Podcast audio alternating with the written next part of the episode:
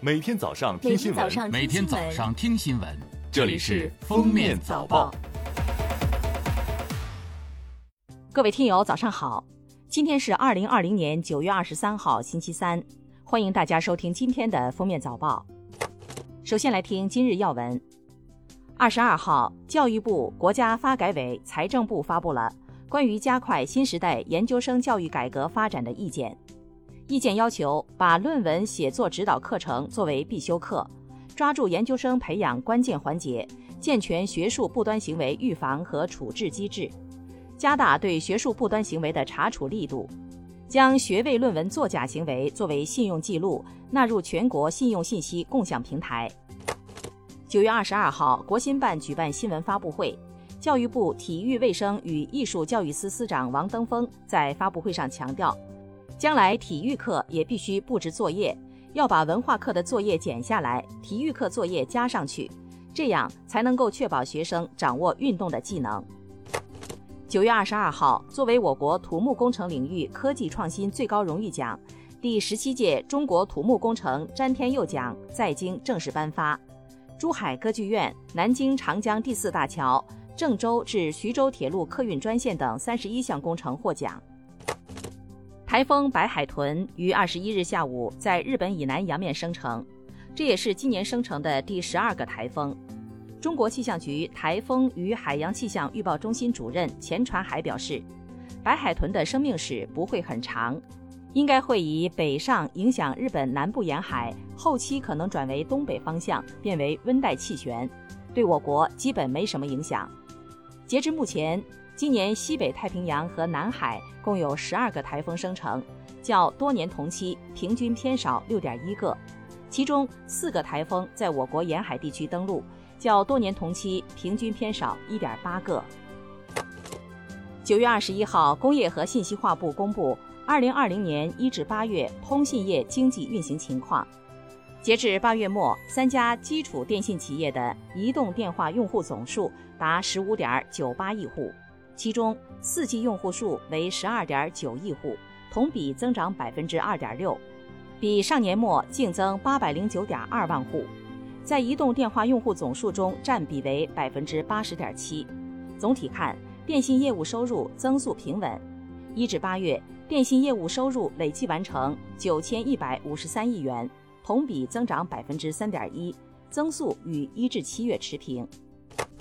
来看热点事件。近日，记者走访多家银行网点，发现北上广深等一线城市目前房贷利率处于暂时稳定状态，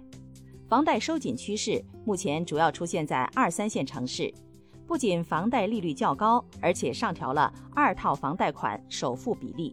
同时，不少银行表示，目前银行额度紧张，放款速度较慢，部分银行甚至直接暂停了房贷业务。国家市场监管总局对瑞幸咖啡中国有限公司等公司不正当竞争行为作出行政处罚。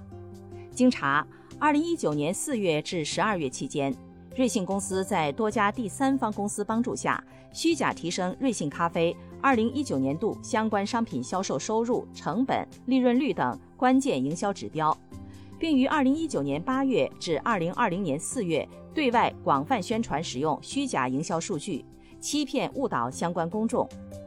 九月十八号，市场监管总局及上海、北京市场监管部门对瑞幸咖啡中国有限公司等四十五家涉案公司作出行政处罚决定，处罚金额共计六千一百万元。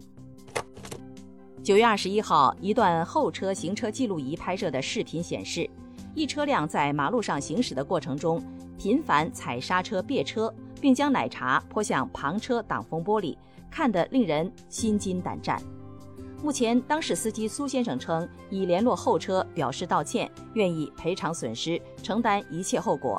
车主表示希望能通过网络发布致歉视频，并接受处罚。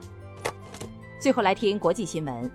据加拿大媒体报道，向美国白宫和特朗普总统寄出含有蓖麻毒素信件的加拿大妇女系魁北克省居民。名叫帕斯卡尔·费里尔，现年五十三岁，是一名计算机程序员。目前还不清楚他的作案动机。美国司法部周一宣布，美国纽约、波特兰和西雅图这三大城市已被正式列为无政府主义管辖区，并威胁要砍掉联邦政府给三市以及所属州的拨款。纽约市长白思豪称，这是特朗普的另一个游戏，是完全政治化的竞选策略。纽约州长科莫此前表示，特朗普来纽约最好带上保镖。博茨瓦纳野生动物和国家公园管理局二十一号宣布，今年三月以来，在该国西北部发生的数百头大象死亡事件，由水中有毒的蓝藻细菌引发。虽然当地首席兽医官已确认此事，但尚不清楚为何只有大象死亡。目前确认死亡的大象数量为三百三十头。博茨瓦纳野生动物和国家公园管理局表示。将继续实施监控，必要时采取干预措施，以防止这一地区出现新的死亡。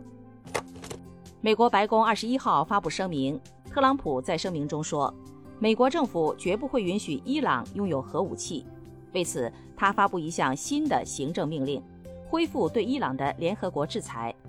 并对伊朗核导弹常规武器活动相关的二十多个实体和个人实施新的制裁和出口管制。不过，美国所称的联合国授权遭到广泛质疑。伊朗总统鲁哈尼表示不会屈服于美国压力。据今日俄罗斯二十一号报道，美国首支太空部队已在中东国家卡塔尔进行了部署。报道称，这支中队由二十名美军组成，将负责卫星运行、监控敌军以及防止太空冲突等工作。对此，今日俄罗斯调侃称。原来美国将首支太空部队部署到了卡塔尔，而不是某个外太空星球。感谢收听今天的封面早报，明天再见。本节目由喜马拉雅和封面新闻联合播出。